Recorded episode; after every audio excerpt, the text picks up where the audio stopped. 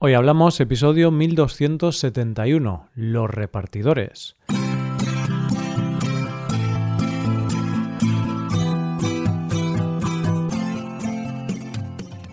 Bienvenido a Hoy Hablamos, el podcast diario para aprender español. Los viernes publicamos dos episodios.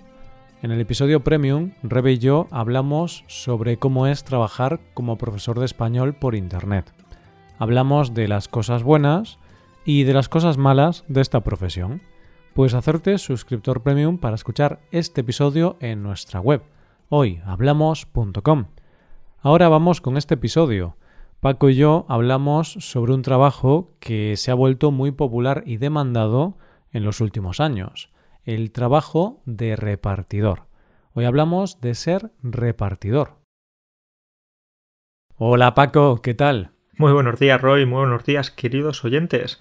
Pues eh, hoy me siento generoso. Hoy voy a repartir besos, abrazos, voy a repartir de todo a todo el mundo. A ti también, Roy. Sí, a mí también. Joder, qué, qué buen amigo eres, ¿eh? qué buena persona. hoy me siento, no sé, hoy soy un repartidor de felicidad. ¡Uh! ¿Cómo has hilado el episodio de hoy, eh, Paco? Me ha encantado. Un repartidor de felicidad. Madre mía, creo que estoy, estoy mal de la cabeza. Pero me ha gustado, ¿eh? no me lo esperaba. Esto ha sido completamente improvisado.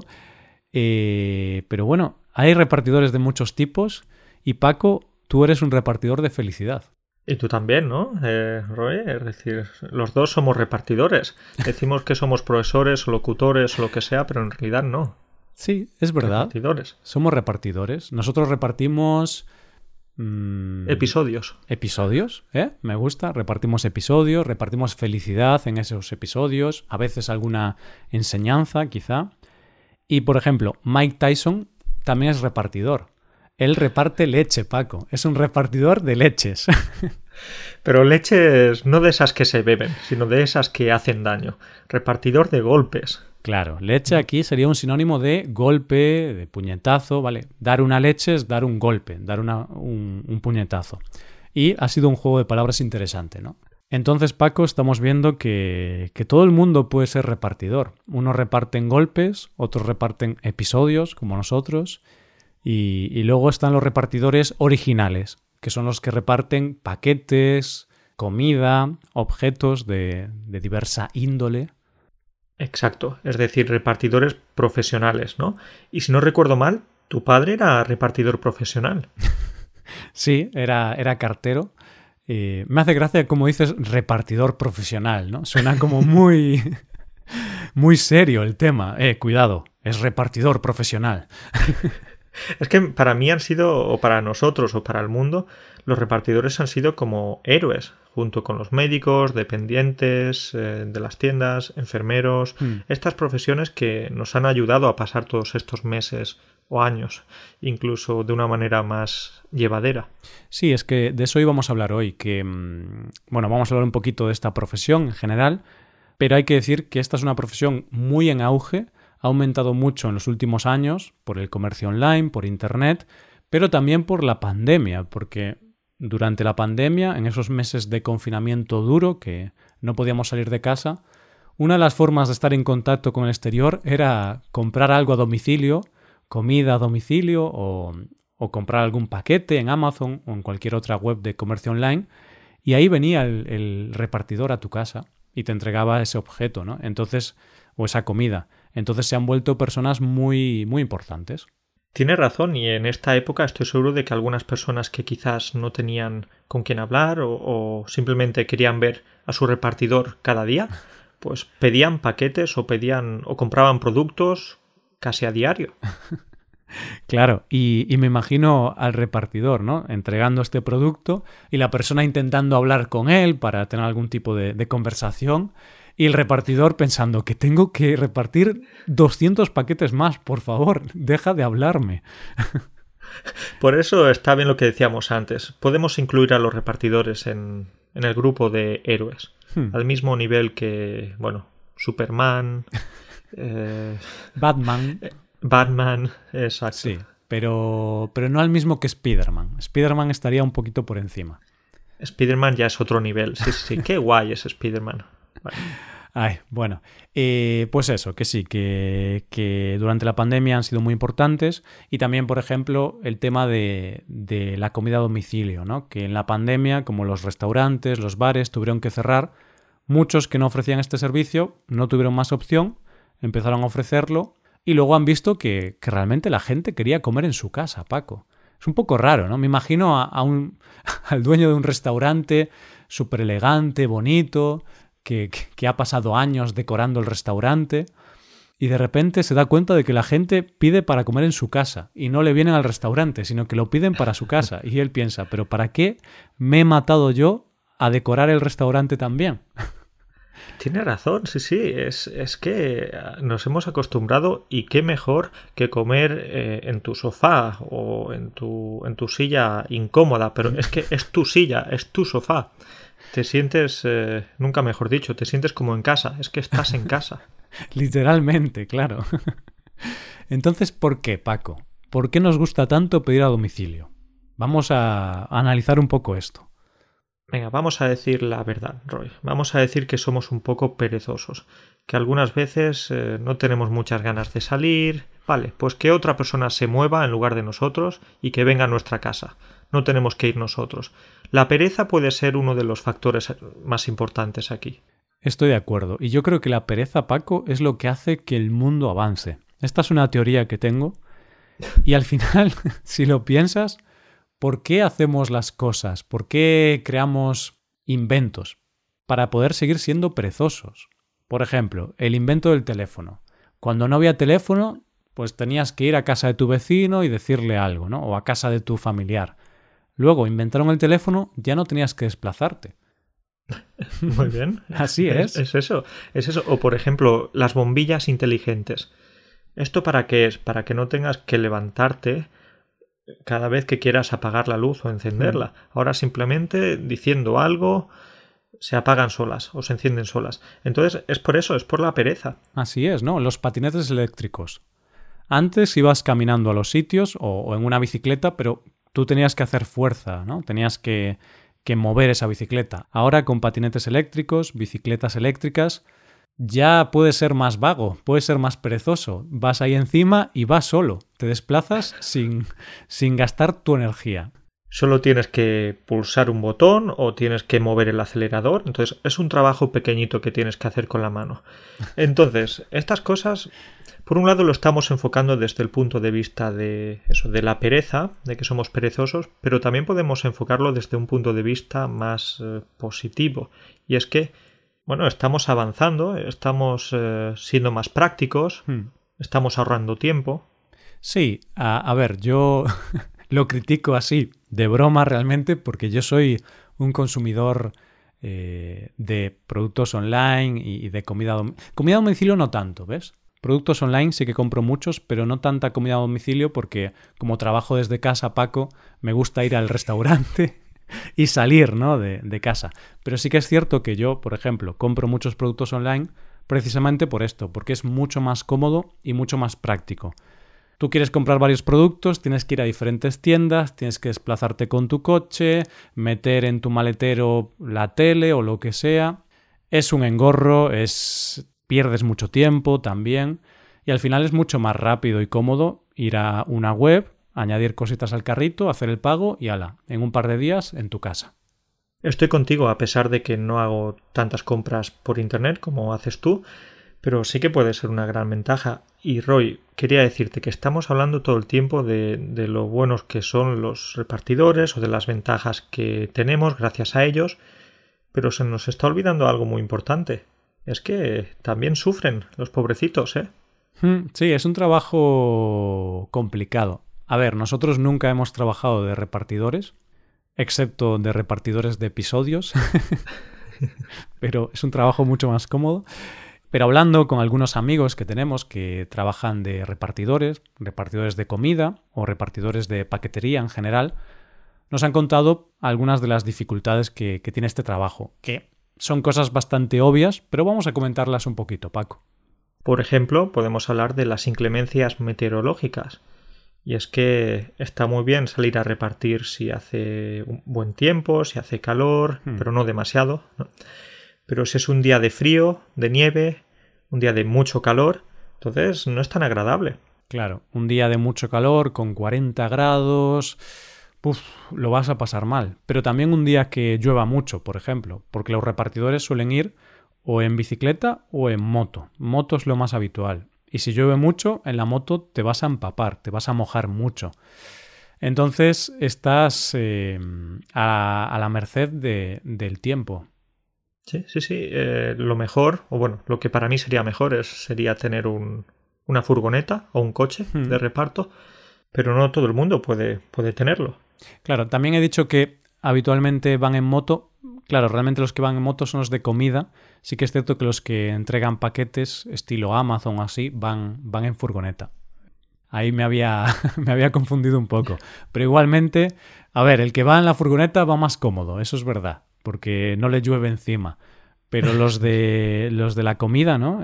Justit, Globo y todas estas eh, plataformas o aplicaciones, esos repartidores sí que sufren mucho las inclemencias meteorológicas. Y ahora, Paco, yo tengo una pregunta, una cuestión o una duda, por decir de alguna forma. A ver, en España no tenemos condiciones meteorológicas muy extremas Sí que puede hacer mucho frío en invierno o mucho calor en verano, pero es raro que haya mucha nieve eh, o algo así. Pero en Rusia, por ejemplo, se me ocurre ahora, o en zonas del norte de Europa, Noruega y por ahí, sí que hay mucha nieve en invierno. ¿Se sigue entregando comida a domicilio con nieve? Supongo que sí. Claro que sí, se sigue entregando, pero espero que esos repartidores reciban una buena propina o tengan unas buenas condiciones eh, en su contrato, mm. porque repartir con una temperatura de menos 15 grados, menos 20 o incluso 5 grados no es tan agradable. Claro, es que imagínate que vas con menos 20 grados. La comida tiene que llegar fría. Porque es como si la llevases en un congelador. No sé si sería factible, no lo sé. Por favor, que, que nos comenten alumnos que vivan, o estudiantes, oyentes, que vivan en situaciones con condiciones muy extremas, condiciones meteorológicas muy extremas, que tengo curiosidad, ¿no? Porque es eso, si hay menos 20 grados fuera, si tú pides una pizza, no te pueden entregar la pizza porque llegaría congelada. Vale, Roy, pues aquí llego yo, que como sabes ahora vivo en un país donde hace mucho frío, en Polonia, y puedo decirte que hay un, un invento que es mágico. Es que los repartidores tienen como un tipo de cajita que es aislante. Mm, claro. Entonces, gracias a esa cajita aislante, la comida llega caliente, incluso en días con menos 20 grados. Ah, vale, vale. Eso sí. Bueno, yo sé que lo sabías. tiene lógica. ¿eh? Parezco, tiene lógica. Parezco tonto, Paco. Yo pensando, ¿cómo hacen? Es imposible. Yo sé que lo sabías, pero querías la interacción con los estudiantes, con los oyentes. Querías que, alguien escribiese en la página web o que alguien nos enviase un mensaje para que hubiese interacción. A veces me olvido de que vives en Polonia, Paco. Yo también. Obviamente hay, hay, inventos y cosas que hacen que, que, no pase eso. Pero bueno, eh, a veces tengo estos lapsus, pero, pero está bien, ¿no? Em, otro tema, otra dificultad de este trabajo de repartidor es el estrés, ¿no? Esto nos comentaban nuestros conocidos, que al final tienes estrés, es un trabajo estresante porque tienes que llegar rápido, no puedes ser lento, no puedes tardar una hora en entregar la pizza por ejemplo, si tardas una hora en entregar la pizza en, en Siberia, se congela, Paco. ¿no? Eso es lo que yo creía antes. Pero ahora ya te acaba de cambiar la vida. No, sí, tienes razón. O, imagínate que hay un atasco muy grande, hmm. o que alguien te dice la dirección incorrecta. Claro, ese es otro tema también, las direcciones incorrectas, ¿no? O las direcciones que te confunden. Al menos aquí en España a veces hay una dirección que es calle carro, por ejemplo. Pero luego hay otra que es camino del carro. Y luego está la calle del carro. y claro, con pequeñas variaciones ya cambia completamente la ubicación de, esa dirección. Y también a mí me han contado muchas historias de que era, en lugar de ser así, cambiaba una letra o una palabra de la dirección, entonces él el, repartidor fue a la otra punta de la ciudad y de repente, ala, no era ahí, sino que era, pues eso, en el otro lado de la ciudad. Entonces es un trabajo complicado, porque sí que es cierto que con Google puedes ubicarte muy bien, con Google Maps o estas aplicaciones, pero no es una aplicación perfecta. Evidentemente, y, y, también algo que no hemos comentado, pero también puede parecer obvio, es que no es lo mismo repartir en bicicleta, en moto, en coche, porque imagínate que te equivocas y, te, y vas a la otra punta de la ciudad en bici. Hmm, Ahora tienes que volver a la otra punta en bici también. Entonces la comida va a llegar fría, no, va a llegar congelada. Así es. A no ser que uses el invento ese que me has comentado, ¿no? Que un invento mágico, aislante. Sí. Y además eso, tienes que usar tu propio vehículo también. Y luego está el riesgo, que no lo comentamos, pero el riesgo de sufrir un accidente de tráfico. Porque tienes que llegar rápido, puede haber mal tiempo y, y vas un poco estresado, ¿no? Porque a lo mejor te han dicho la dirección mal o lo que sea. Entonces, tienes un mayor riesgo, creo yo, de sufrir un accidente porque pasas muchas horas en la carretera y vas con más prisa o con más estrés. Eso es, pero bueno, a pesar de todas estas dificultades, seguro que los repartidores también tienen momentos divertidos o buenas anécdotas y buenas situaciones. Hmm, sí, sin duda, ¿no? Por ejemplo, yo recuerdo una, una historia, una tontería, ¿no? Una, una, anécdota muy simple, pero mm, este amigo que, que reparte comida a domicilio me cuenta que a veces hay gente que pide comida y él va a buscar la comida al bar o al restaurante y cuando ve la dirección donde, donde tiene que entregarla, de repente dice, ostras, calle del carro, ¿no? Por ejemplo, calle del carro número 3.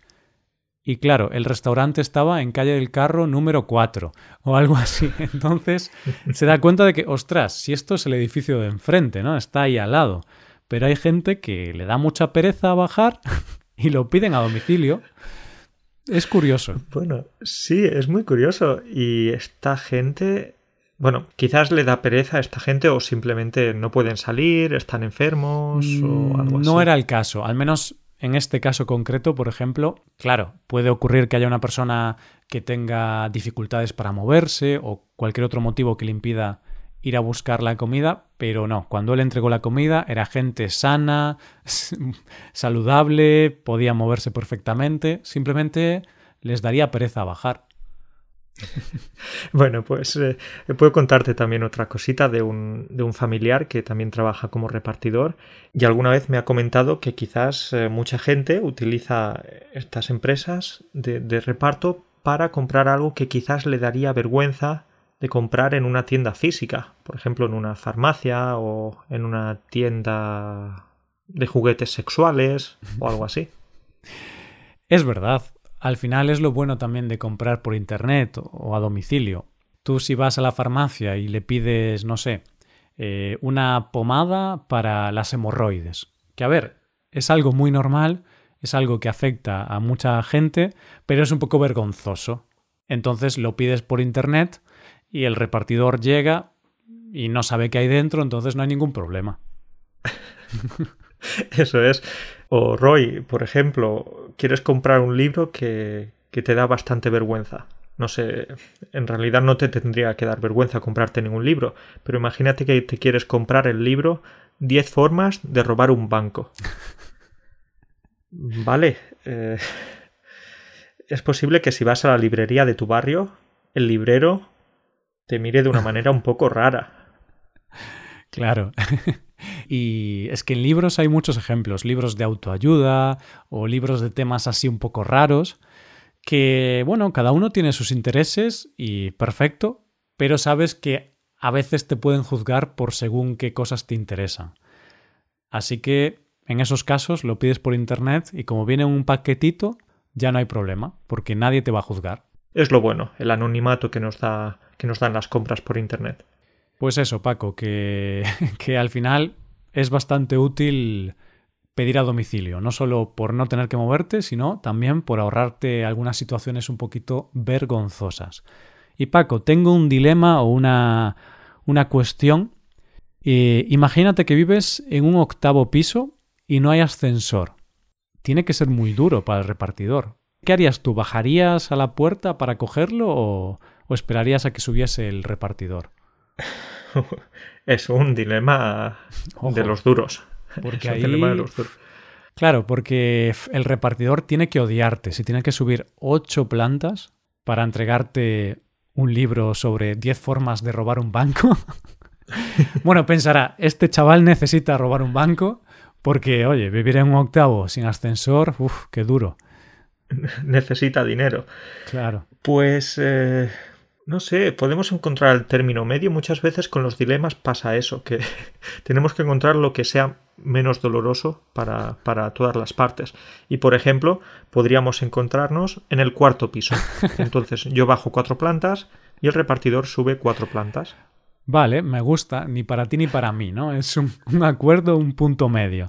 Ok, es un poco raro, no creo que la gente lo haga, pero, pero no lo sé. Yo, por ejemplo, cuando me fui a vivir a un piso, no sabía muy bien cómo funcionaba el tema de reparto a domicilio y no sabía si el repartidor subía hasta tu casa o tenías que bajar tú hasta el portal. Y entonces pedí alguna cosa y luego vi que sí que venía hasta tu casa. En mi caso vivía en un octavo, pero con ascensor, ¿vale? Ahí no había este dilema. y otra cosa que me acuerdo ahora es que durante la pandemia, como se quería evitar el contacto entre la gente, el repartidor no subía, Paco, sino que me alguna vez me dejó el paquete en el ascensor y me dijo, está en el ascensor. Y yo, ostras, ¿y qué hago?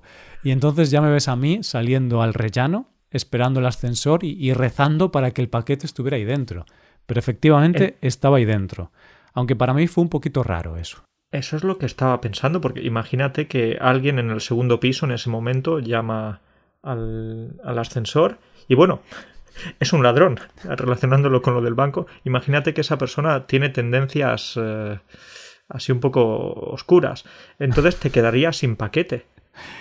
Sí, sí, y lo peor es que no sabría muy bien quién, quién ha sido, porque desde el piso 1 al octavo hay siete pisos en mi edificio no marcaba en qué piso estaba el ascensor ni nada, entonces a lo mejor llega el ascensor, no hay paquete y ¿qué hago? Voy puerta por puerta a ver quién me lo cogió.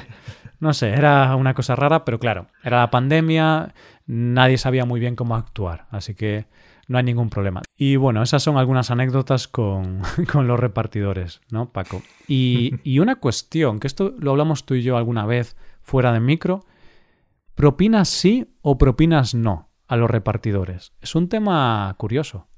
Sí, es un tema curioso y algunas veces un poco difícil porque no sé por qué con los repartidores no hay tanto consenso. Es mm. decir, si vas a un restaurante, vale, le das eh, la propina al camarero, pero con los repartidores no hay consenso. Por ejemplo, yo sí, normalmente suelo dar una propina al repartidor. Pero creo que tú, Roy, no. Claro, pero yo soy un poco rata, soy un poco tacaño, entonces no, no, no. Quizá no soy un buen ejemplo, pero yo cuando tú me comentabas eh, hace un tiempo hablando de esto, me decías que ¿cuánto le das de propina al repartidor? Y claro, yo cuando me dijiste eso pensé, y te dije, ¿no? ¿Cómo que propina al repartidor? No se le da propina al repartidor, ¿no? No es algo que se haga, pero tú sí que lo haces y para mí sería algo muy raro, no sé, nunca he dado propina a un repartidor y es algo que para mí no es habitual, pero claro, depende de cada persona, supongo. Sí, no sé, eh, podríamos hacer una encuesta, podríamos preguntarles a, los oyentes de los diferentes países del mundo si, si, les dan propina a los repartidores. Sí, es un tema interesante e incluso luego podríamos hablar de las propinas en general, porque en algunos países, como en Estados Unidos, las propinas son casi obligatorias, ¿no? Entonces, vamos a lanzar un mensaje para toda la audiencia. Oyentes, por favor, dejad un comentario en este episodio. Vais a la web, entráis en el episodio y vais hacia abajo, hay una zona para dejar comentarios y decidnos de qué país sois, eh, vuestro signo del zodiaco. no, eso no hace falta, pero decidnos de qué país sois y si en vuestro país dais propinas a, la gente en los bares, en los restaurantes y si dais propinas a los repartidores. Y así luego podemos recabar estos mensajes y hacer un episodio hablando sobre propinas a nivel internacional. Las mejores respuestas eh, entrarán en un sorteo de un coche. No, ¿no? No hay sorteo de coche. Sí que hay. El coche de Paco. Vamos a, Vamos a sortear el coche de Paco. Así que la mejor respuesta se llevará el coche de Paco y Paco tendrá que caminar. Así también hace un poco de ejercicio. Hace un poquito de ejercicio, que especialmente después de la Navidad eh, hace falta. Perfecto. Bueno, pues dejamos eso ahí, ¿vale? Lo dejamos ahí. Entonces, Roy, llega el triste momento de la despedida. Ay. No llores, nos veremos la semana que viene. Pero bueno, antes de despedirnos, darle un, un saludo a todos los oyentes, como siempre, y hasta la próxima. Venga, nos vemos Paco, cuídate. Adiós. Adiós, adiós.